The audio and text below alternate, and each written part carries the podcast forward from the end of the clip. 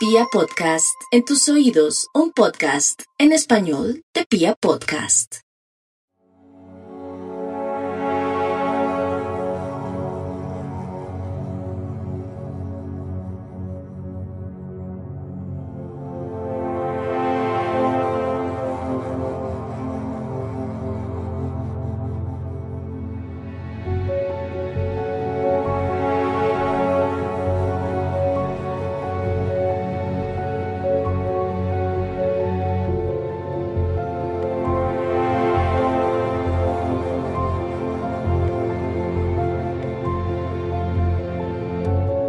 Dicen que la vida en el campo es mucho más sabrosa.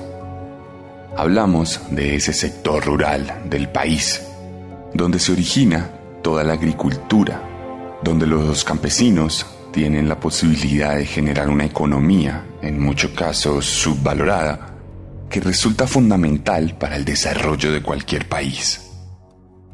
Parece obvio decirlo, pero nunca está de más.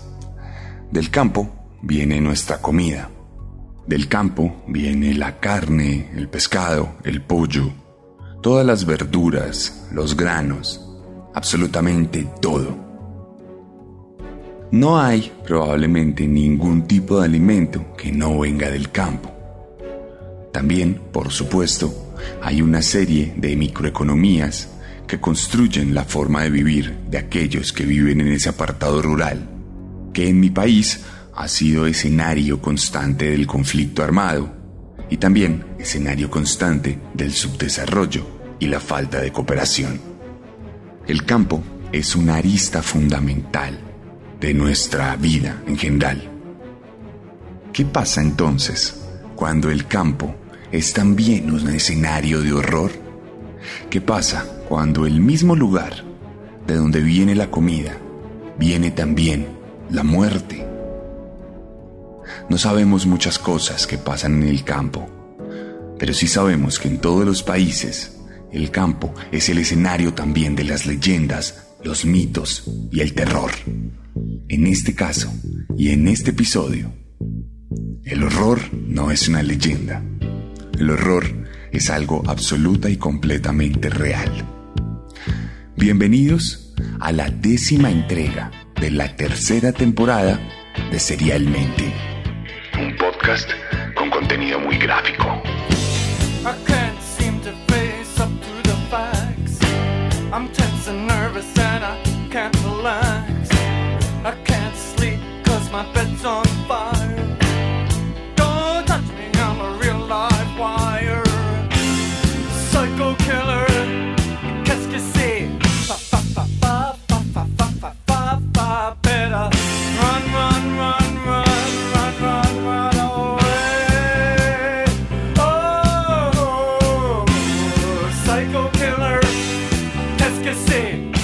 Capítulo de hoy vamos a irnos a un país al que no vamos hace mucho.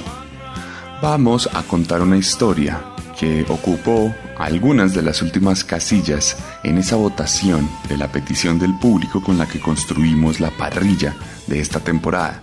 Y sin embargo, es una de las historias más fascinantes, y por fascinantes me refiero a repugnantes. Hoy les voy a contar la historia de un hombre acostumbrado a vivir en el campo. Les voy a contar la historia de un cándido productor agropecuario que resultó ser un auténtico monstruo. Les voy a contar la historia de Robert Picton, el asesino criador de cerdos.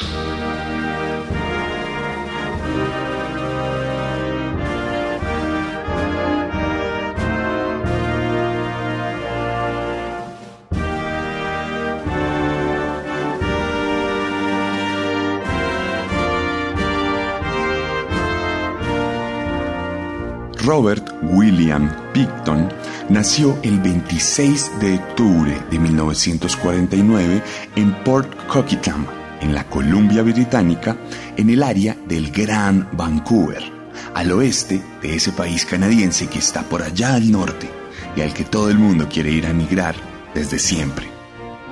Nació en el seno de una auténtica familia rural. Tenía un núcleo familiar bien construido. Estamos hablando de su madre, de su padre, de una hermana y de un hermano. Una familia de cinco que por tres generaciones enteras se había dedicado a cultivar cerdos. Cuando hablamos del término cultivar, claramente no quiere decir que los cerdos sean enterrados en la tierra, sino que son producidos de forma sistemática como un producto. Era una finca gigantesca, con grandes construcciones, que tenía a disposición para sacar semanalmente una gran cantidad de cerdos, los cuales eran criados, engordados, ejecutados y luego vendidos para ser consumidos en toda el área de Vancouver. Esta familia había heredado esas tierras desde tiempos inmemoriales. Probablemente se trataba de descendientes directos de colonos que terminaron dedicándose a este negocio.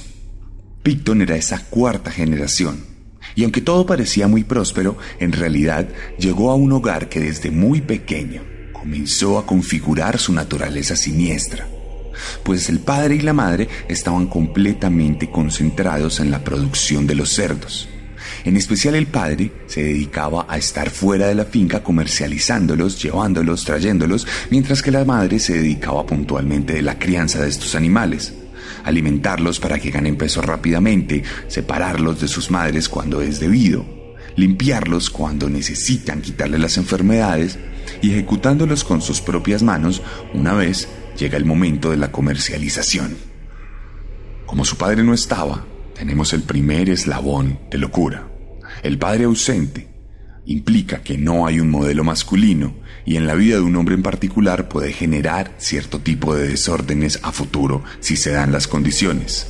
Y sí que se daban, porque su madre, por el otro lado, era una mujer tremendamente implacable que le castigaba constantemente y que todo el tiempo buscaba la forma de darle una vida miserable si consideraba que no estaba contribuyendo a la casa.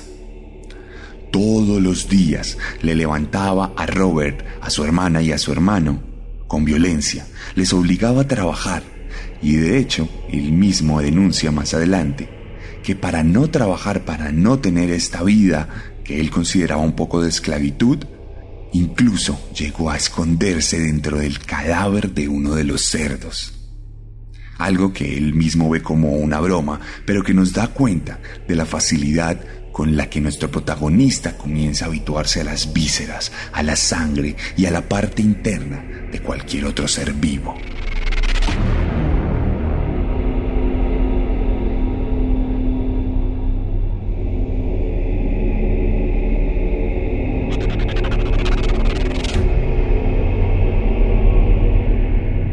Robert, desde muy pequeño, tuvo problemas para socializar. Cuando iba a la escuela, recibía constante bullying de los niños de los otros pueblos, pues para ellos era absolutamente extraño y diferente que hubiese un niño que vivía en una granja y que producía animales. Todos los demás vivían en el pueblo, en el casco urbano, y por eso a él lo molestaban. Le decían que era el niño de los cerdos, que era el niño de la granja y que era el niño cochino.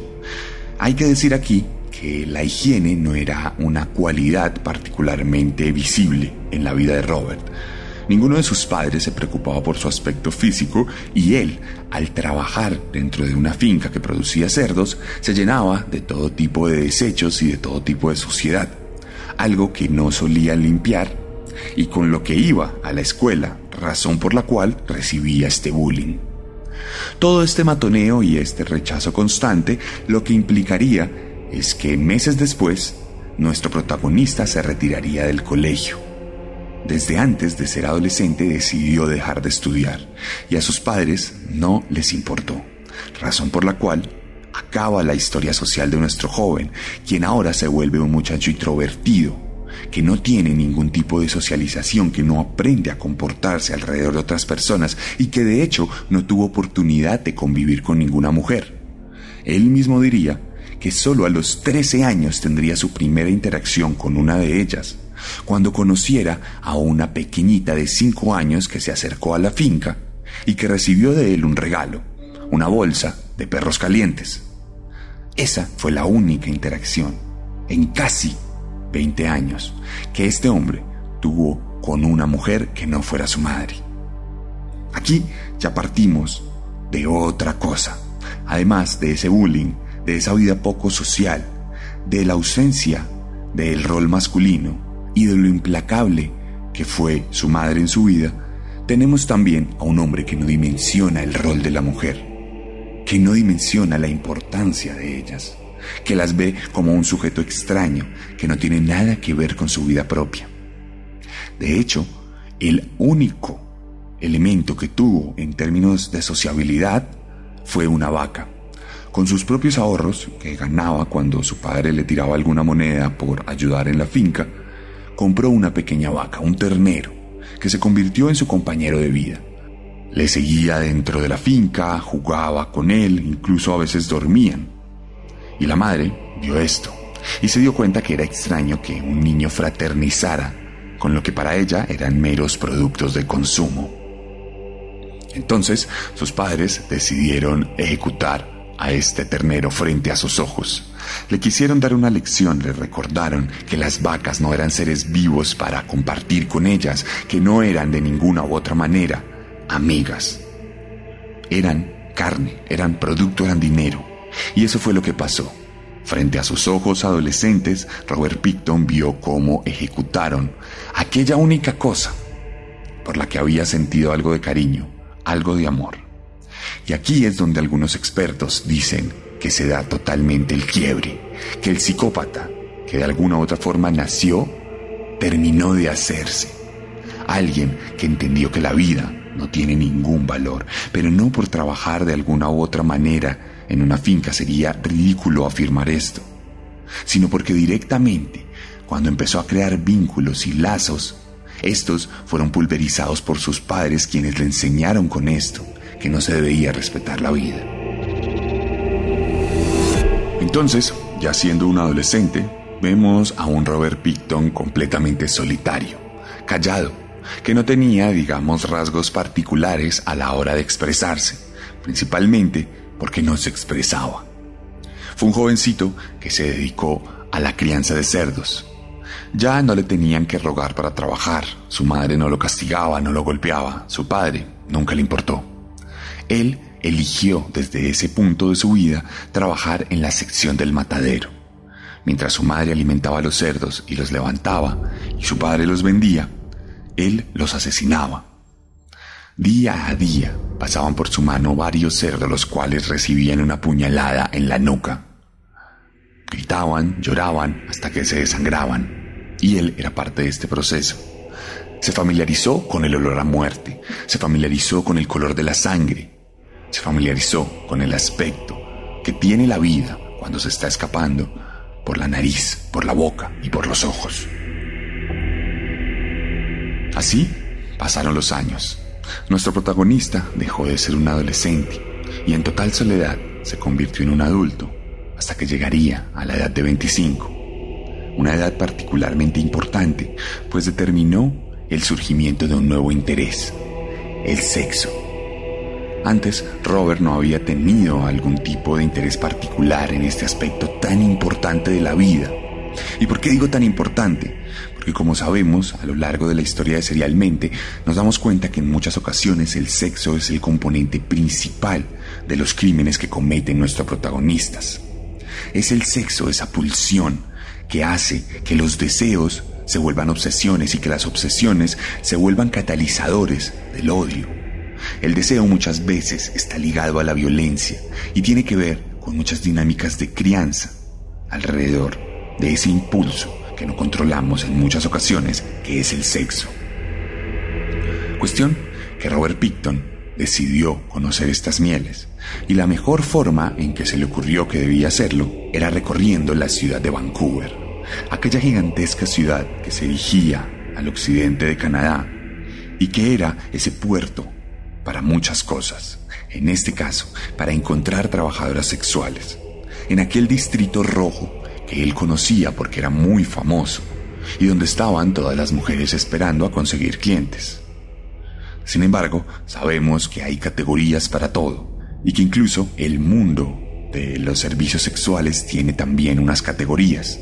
Hay mujeres que son damas de compañía, que están en el top y que cuestan mucho dinero, y asimismo hay mujeres que se prostituyen solo para cuidar su propia adicción a las drogas, que pueden dar sus servicios sexuales a cambio de una jeringa con heroína. Estas eran las mujeres a las que nuestro protagonista comenzó a apuntar. Empezó a frecuentarlas y empezó a dirigirse a ese barrio para llevárselas en su carro, típica camioneta de un granjero, y tener relaciones sexuales con ellas. Luego, su única forma de relacionarse con las mujeres era a través del sexo. Las mujeres no eran más que objetos a los que les daba algo de dinero o incluso una droga directamente a cambio de sexo. No había ningún tipo de vínculo emocional, no había ningún tipo de relacionamiento a nivel humano. Estamos hablando de una simple transacción que se consuma a través del sexo. Pasarían entonces algunos años. La vida de Picton seguiría igual. En el día se dedicaría a cuidar estos cerdos, a ejecutarlos, a destazarlos, a abrir su piel, a cortarlos por partes para que su padre pudiera venderlos. Y en la noche tomaba el automóvil para ir a tener relaciones sexuales en ese mismo automóvil con adictas.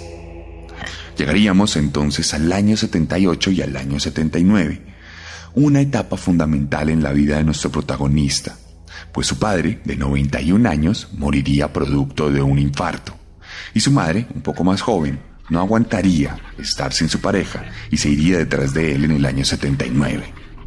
Robert Picton, con 30 años, se convertiría en el propietario de una gigantesca finca. Una finca que más adelante se convertiría en el escenario de las peores historias horrorosas del campo de Canadá.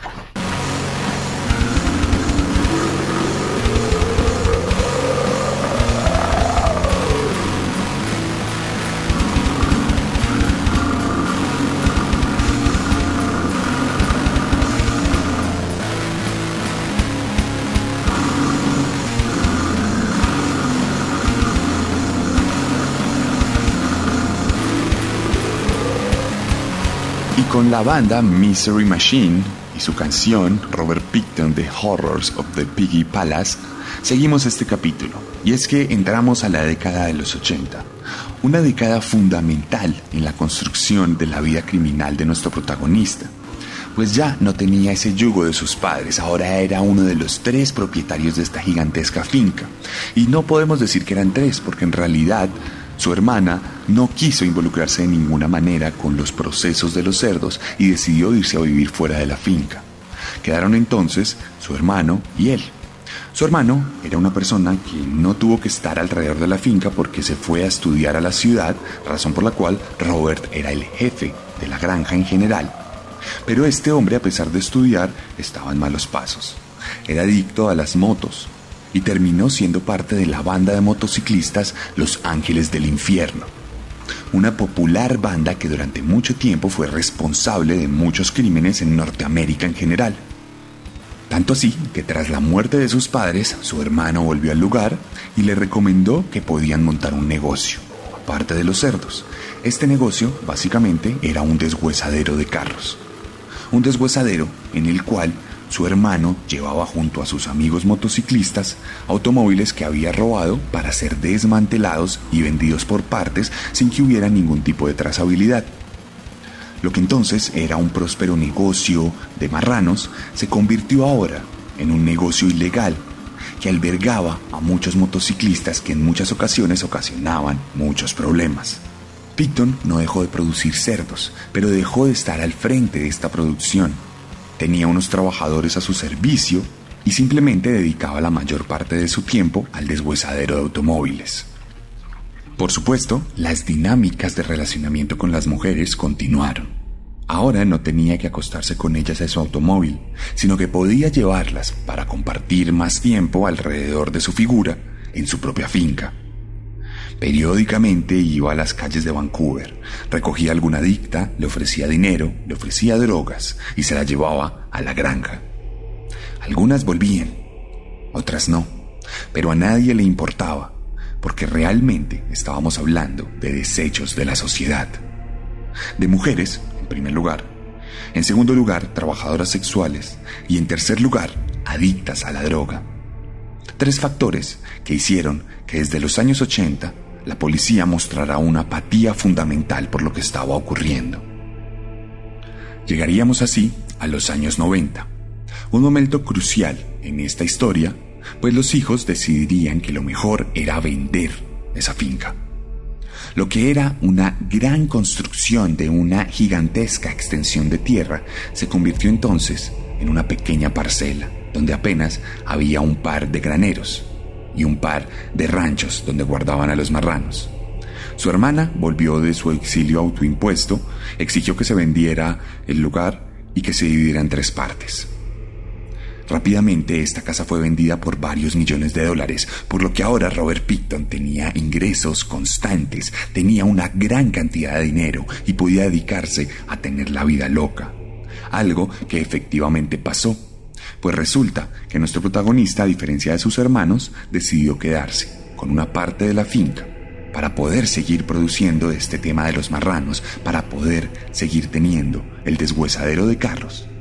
Y también aprovechando el dinero que le había entrado, poder tener un lugar de fiestas privadas absolutamente repugnantes.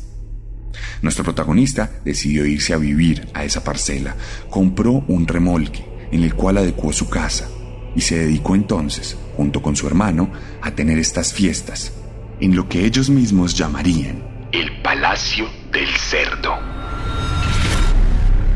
La ironía es que el Palacio del Cerdo era una razón social sin ánimo de lucro, una organización que ellos mismos crearon y que registraron ante el gobierno. De hecho, tenía un objetivo muy claro en el acta, y abro comillas, organizar, coordinar, administrar y operar eventos especiales, funciones, bailes, espectáculos y exhibiciones en nombre de organizaciones de servicio, organizaciones deportivas y otros grupos dignos. Una frase bastante grandilocuente para reflejar lo que en realidad ocurría en la granja. Los motociclistas llevaban trabajadoras sexuales, tenían fiestas en las que se drogaban todo el tiempo, en las que se revolvían en la inmundicie de los marranos y en las que en muchos casos comenzaron a cometer crímenes, tal como pasó en 1997 cuando una trabajadora sexual fuese recogida por el mismísimo Robert y llevada a la finca. Allí, este hombre aseguraría que ella lo estaba robando, y entonces la amarraría en uno de los corrales de los marranos, tomaría un cuchillo y comenzaría a desollarla poco a poco, quitándole la piel, exigiendo de vuelta lo que supuestamente le había sido robado. Luego, cuando su paciencia se agotara, tomaría esa misma navaja y la apuñalaría en un par de ocasiones. La mujer lograría escapar milagrosamente. Se adentraría en el bosque y correría mientras se desangraba. Picton no se animó a perseguirla por miedo a que alguien lo viera armado, ensangrentado, siguiendo a una mujer herida, razón por la cual ella pudo escapar y en el camino se encontró a un par de ancianos que la llevaron a un hospital y que la ayudaron a salvar la vida. Allí ella naturalmente denunció a Robert, dijo lo que le había ocurrido en esa finca, explicó que era una trabajadora sexual y que era inocente de cualquier tipo de robo. Pero tenía un problema, y es que era una adicta a las drogas, algo que el juez utilizó para desestimar su denuncia. Picton ni siquiera tuvo que ser capturado o llevado a prisión, simplemente se le llamó a interrogatorio. Él sostuvo su versión de los hechos y dijo que jamás había tocado a la mujer. El juez desestimó la denuncia, dijo que ella se había autoinfligido los daños y que seguramente por su condición de drogadicta no era una persona que estuviera muy conectada a la realidad. La justicia sirvió a favor del victimario, un victimario que en 1998 perdería la oportunidad de seguir haciendo estas fiestas demenciales y esta locura absoluta pues sus vecinos estarían hartos del hedor, estarían hartos de que los marranos no tuvieran el mantenimiento que tenían antes y de que el ruido, los gritos y las tragedias ocurrieran cada tres días en ese famoso Piggy Palace. El indebido uso de la tierra, como se dijo en la denuncia, provocó el cierre temporal de la finca. Allí no volvieron de ninguna manera los autos a ser deshuesados, no volvieron tampoco los motociclistas a drogarse y a llevar a sus clientas, no volvieron tampoco las trabajadoras sexuales en masa. Sin embargo, esto coincidió con el aumento de la desaparición de estas mujeres en el barrio rojo. Durante estos siguientes tres años, 16 mujeres desaparecieron, siempre bajo la misma premisa. Un hombre en una camioneta que llegaba, se las llevaba y jamás volvían. Eran entonces desaparecidas. No podíamos hablar de asesinadas porque no teníamos su cadáver. Las autoridades por fin prestaron algo de atención en lo que había ocurrido. Abrieron una investigación, fueron al barrio y se dieron cuenta de que además de las 16 mujeres que desaparecieron durante esos tres años, otras 32 también se fueron sin dejar ningún rastro desde 1978. Sin embargo, era difícil saber sobre ellas. No sabíamos qué había sido de sus cuerpos, no sabíamos si simplemente se habían cambiado de ciudad para seguir trabajando en otro lado, no sabíamos si el cliente se enamoró y les pidió que no volvieran a cambio de una buena vida. No sabíamos nada. Y aunque la policía canadiense, en especial la de la región de Vancouver, destinó a 80 agentes para poder adelantar esta investigación, nunca se encontró ningún indicio real. De hecho, incluso se pensó que el autor de estas desapariciones era Gary Ridgway, el asesino Green River, una persona de la que ya hablamos serialmente en otro capítulo de la primera temporada y que durante muchos años fue el peor asesino serial en la historia de los Estados Unidos por el número de víctimas que tuvo, por lo menos confirmadas. Esto hasta que Samuel Little compartiera sus dibujos y nos mostrara que había asesinado a más de 90 mujeres. Cuestión que en el año 2000 la policía recurrió a una simple táctica. Llegó a ofrecer una recompensa por el paradero de estas mujeres desaparecidas.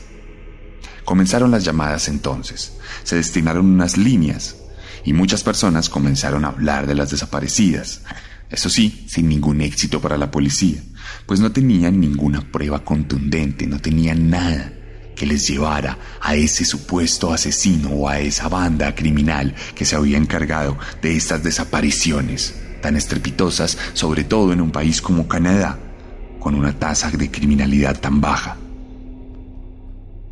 Entonces, un día hubo dos llamadas. La primera se trataba de una mujer anónima que jamás quiso asistir a la policía como testigo real, pero que afirmó que había ido a algunas de las fiestas de este hombre y su hermano en aquella finca. Dijo que cuando entró, a pesar del terrible olor que tenían los marranos de toda la suciedad acumulada, pues no había mantenimiento, pudo fijarse más atrás de eso que había cosas extrañas, que había baúles con mucha ropa de mujer, aunque no había mujeres, que había jeringas, aunque ellos no eran adictos, y que había otros elementos que daban a entender que probablemente allí pasaba algo extraño. Adicionalmente, otra persona que resultó ser un trabajador de la finca y que en este caso sí quiso comparecer ante la justicia, denunció que su jefe llevaba muchas mujeres al lugar constantemente, pero que no todas salían en una pieza, que misteriosamente alguien que entraba un día, al siguiente día, desaparecía. No se sabía nada, pero él, en su condición de trabajador, no se animaba a preguntar.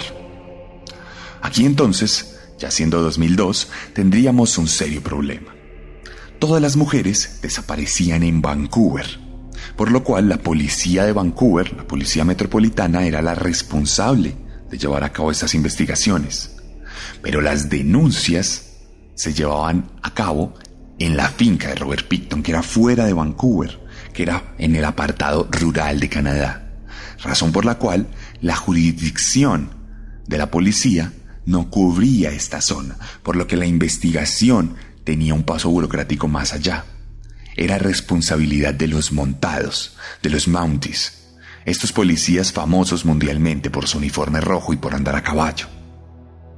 Esto impidió que la investigación avanzara con normalidad, impidió que los policías llegaran de un día para otro y simplemente revisaran la casa. Tuvieron que hacer todo un procedimiento que implicó mucho tiempo y que nos llevó a que los Mounties por fin tuvieran la posibilidad de ir a esta finca, de investigar qué pasaba, pero no tenían ningún indicio real. Sin embargo, sí tenían un indicio sobre su hermano, un hombre que todo el tiempo había estado acostumbrado a moverse entre bandas criminales y entre estos motociclistas que eran famosos por andar armados. Algo suficiente, un allanamiento para buscar un arma que era ilegal. Algo tan simple desataría la verdad absoluta sobre la finca de Robert Picton.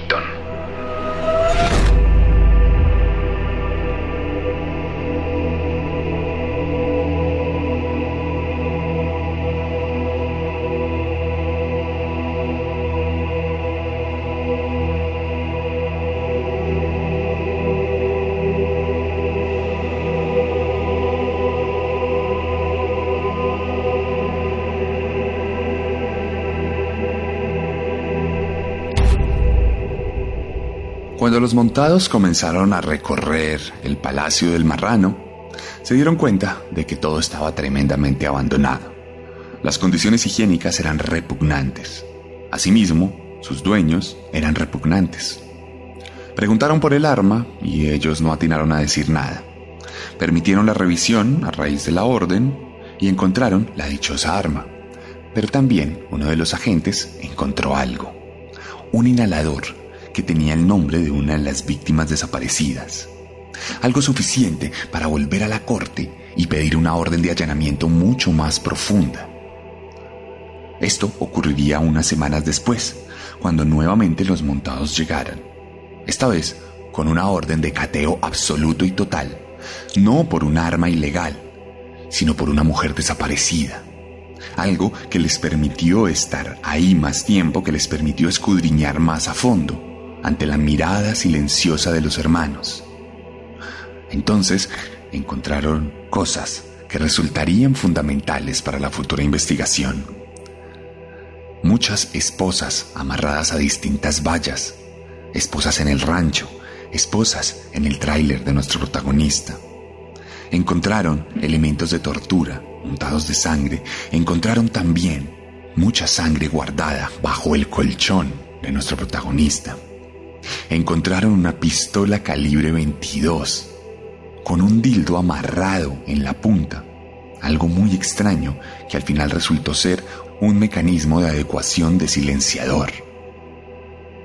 Encontraron también mucha ropa de mujer guardada en baúles y algunas identificaciones que coincidían con las desaparecidas. Y ya esto fue suficiente para que Robert Picton fuera capturado como protagonista de la situación. Su hermano, al final, fue llevado por porte ilegal de armas, pero el propietario de la finca y quien vivía ahí constantemente era Robert, razón por la cual fue llevado a una prisión para comenzar todo lo que tiene que ver con la investigación. Sin Robert en el lugar, fue mucho más fácil para las autoridades ahondar en su búsqueda. Y entonces encontraron cosas terribles. Empezaron a abrir la tierra y se dieron cuenta de que adentro había huesos, había mandíbulas todavía con dientes, había incluso restos de pelo. Era evidente que aquella finca de marranos era una especie de cementerio, un lugar donde se encontraron los restos de más de 80 personas en distintos niveles, desde grandes huesos hasta simples muestras de ADN. Un lugar donde también se encontró carne humana totalmente molida y picada en unas neveras industriales.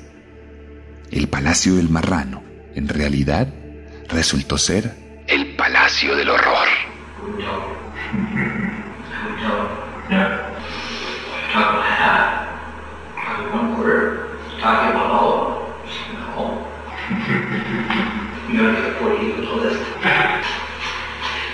in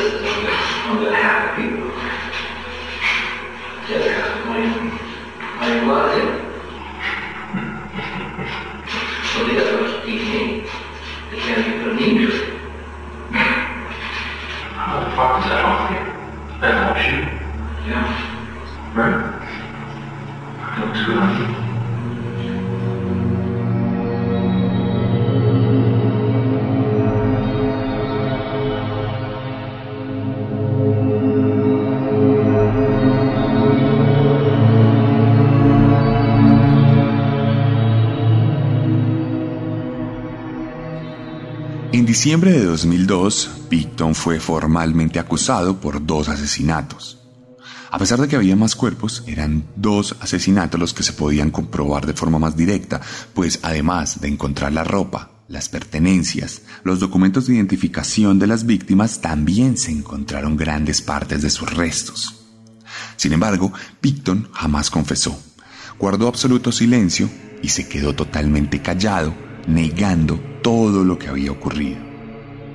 Las autoridades decidieron entonces llevarlo a su celda y allí conoció a un reo que también había asesinado a más personas. Este reo se ganó su confianza. Era un prisionero bastante conversador que se hizo amigo de Picton en pocos días y que le preguntó sobre sus actos. Allí Picton comenzó a confesarle. Le contó que había asesinado a 49 personas. Le dijo que estas 49 personas eran trabajadoras sexuales, que eran todas adictas.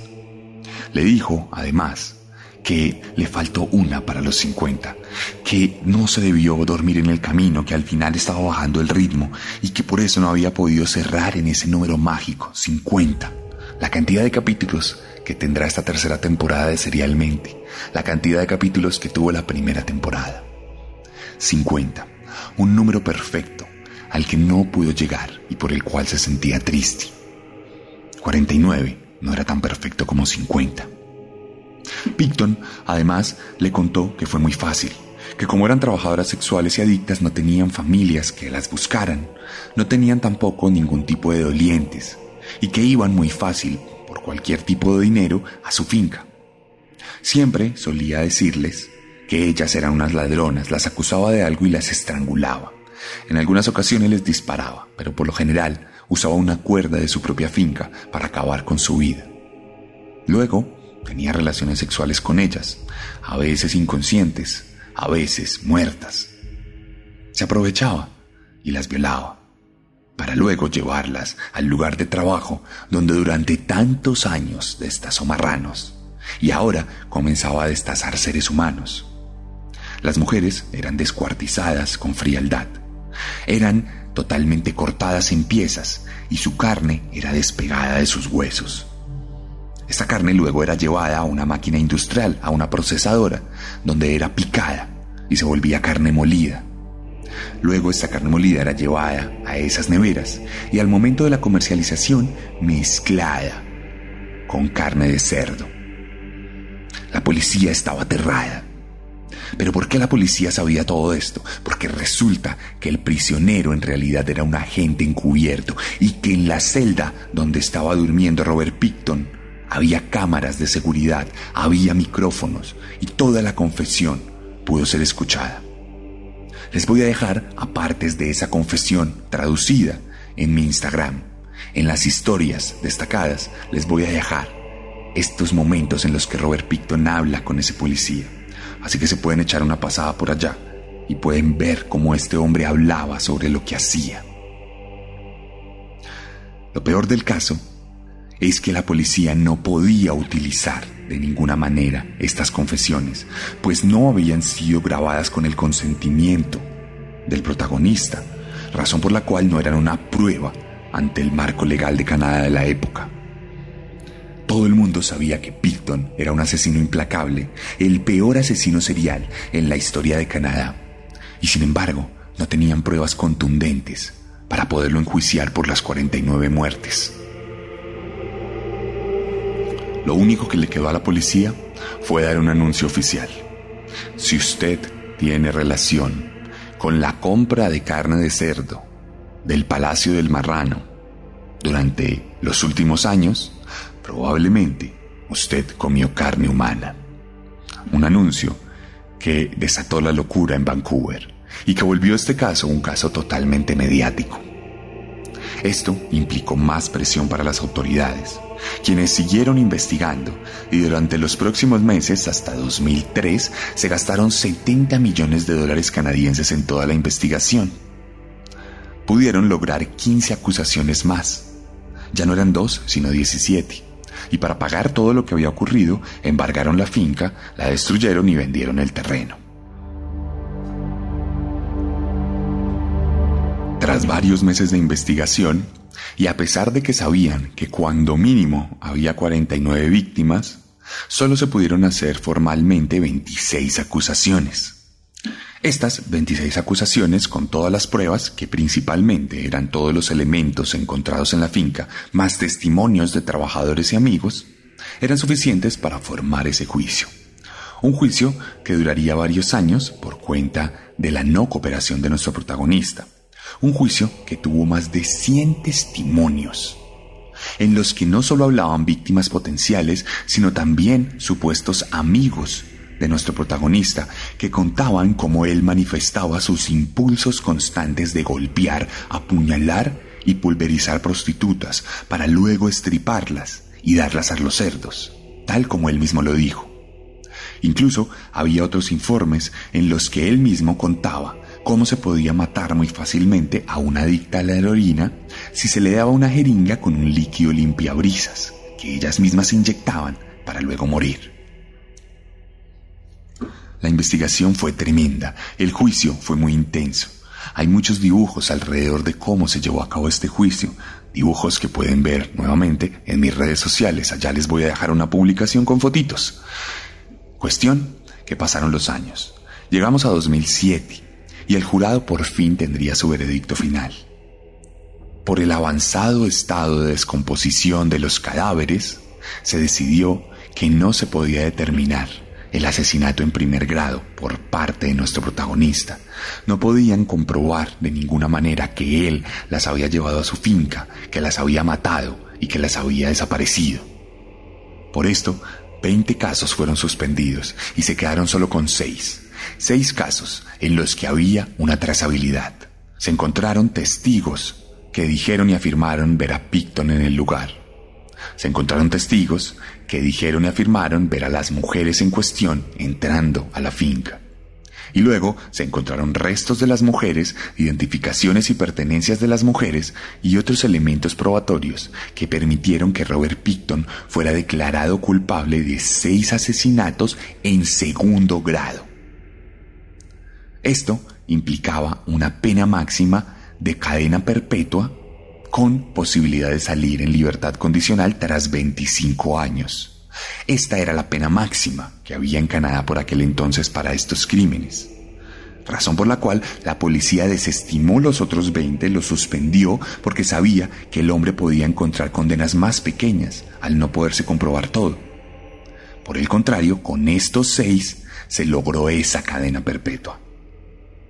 Algo que de todas formas, aunque le dejó estar en prisión donde hoy en día todavía reside, no le trajo justicia, reparación y verdad a las demás víctimas, que hoy en día se siguen quejando de las decisiones tomadas por la justicia canadiense y claman justicia sobre la desaparición de sus familiares. El modus operandi de nuestro protagonista era claro, era repetitivo, era un ciclo. Iba al barrio rojo, ofrecía drogas a cambio de sexo, las llevaba a su granja, las acusaba de robo, las estrangulaba, las violaba, las descuartizaba, las picaba, las convertía en carne y las vendía.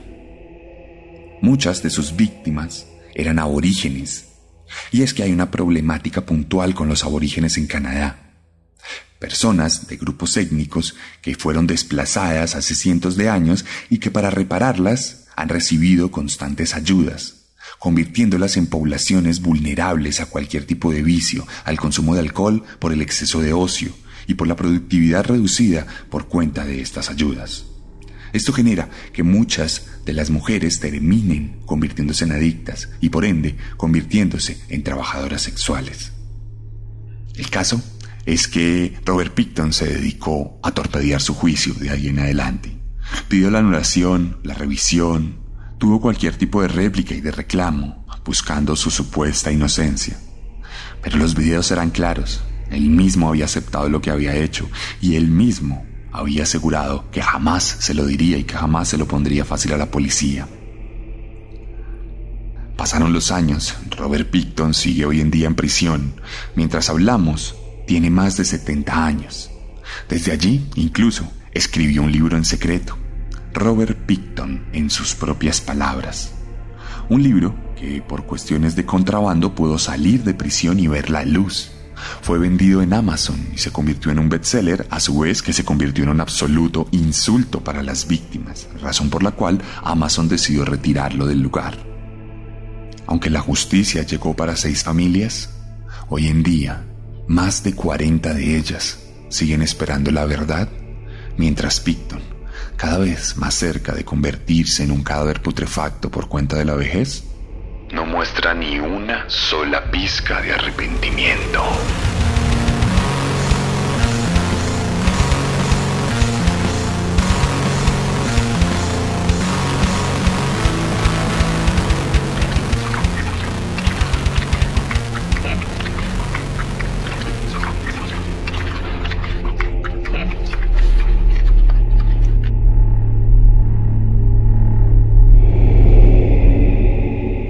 Ustedes, yo como carne.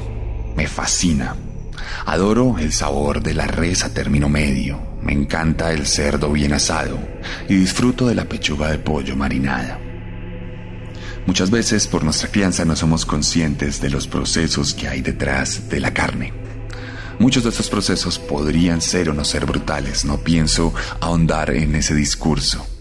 Pero sin duda alguna podemos ver que los procedimientos de producción de carne en este caso fueron fundamentales para la formación del monstruo del que hablamos en este capítulo. ¿Quién sabe? De pronto, alguno de nosotros ha comido carne humana y ni siquiera ha llegado a imaginárselo.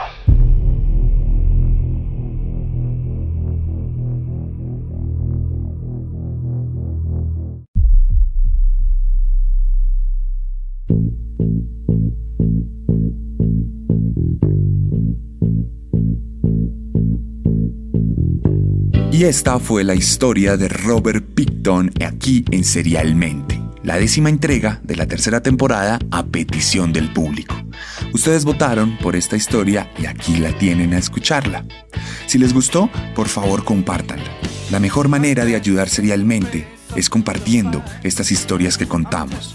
Es la mejor manera en que podemos crecer. Les pido también por favor que se echen una pasada por mis redes sociales, arroba elarracadas, arroba el, raya al piso, raya al piso, arracadas. Allá les voy a dejar, como les dije durante el capítulo, unos videos en mis historias y les voy a dejar unas fotos en mi feed. Pueden ver a Robert Picton, pueden ver algunas de sus víctimas, pueden ver el estado de su granja. Y les pido que cuando lleguen allá le den like a la publicación y comenten lo que les parece. Si usted escucha este capítulo en YouTube, le pido también que deje un comentario, que cuente qué le pareció y que active la campana de notificaciones para que siempre que haya un capítulo lo pueda escuchar. Si le gustó mi forma de narrar, estoy seguro que le va a encantar mi forma de escribir, porque la razón por la que hago estos podcasts es para que se interese en leer mis novelas. Si quiere cualquiera de mis libros y está en Colombia, puede ir a las librerías o puede escribirme directamente. Y yo se lo hago llegar a su casa. Si lo quiere firmado, me lo dice. Si no me lo dice, no va firmado. También mis libros están disponibles en Amazon, tal como el de Robert Picton, en todo el mundo y en versión impresa en los países principales. Si está en México, le interesa la merch de Chunchos. Entra a la página chunchos.mx y tenga todas las frases de serialmente en una camiseta. Algunos diseños especialmente hechos para usted. Y también la camiseta que dice fa fa fa fa fa fa. El lema e himno de esta canción. Desde la próxima semana, siendo julio de 2022, vamos a empezar un nuevo tema de redes sociales. Vamos a tener reels, curiosidades, historias para ustedes. Todos los días una publicación, todos los días una historia, una recomendación y muchas cosas más. Así que no olvides seguirme, arroba el guion bajo guion bajo arracadas. También en nuestra cuenta secundaria, arroba serialmente oficial. Y en TikTok como serialmente. No siendo más, nos escuchamos la próxima semana con un nuevo monstruo. Porque recuerden que siempre podemos ser peores.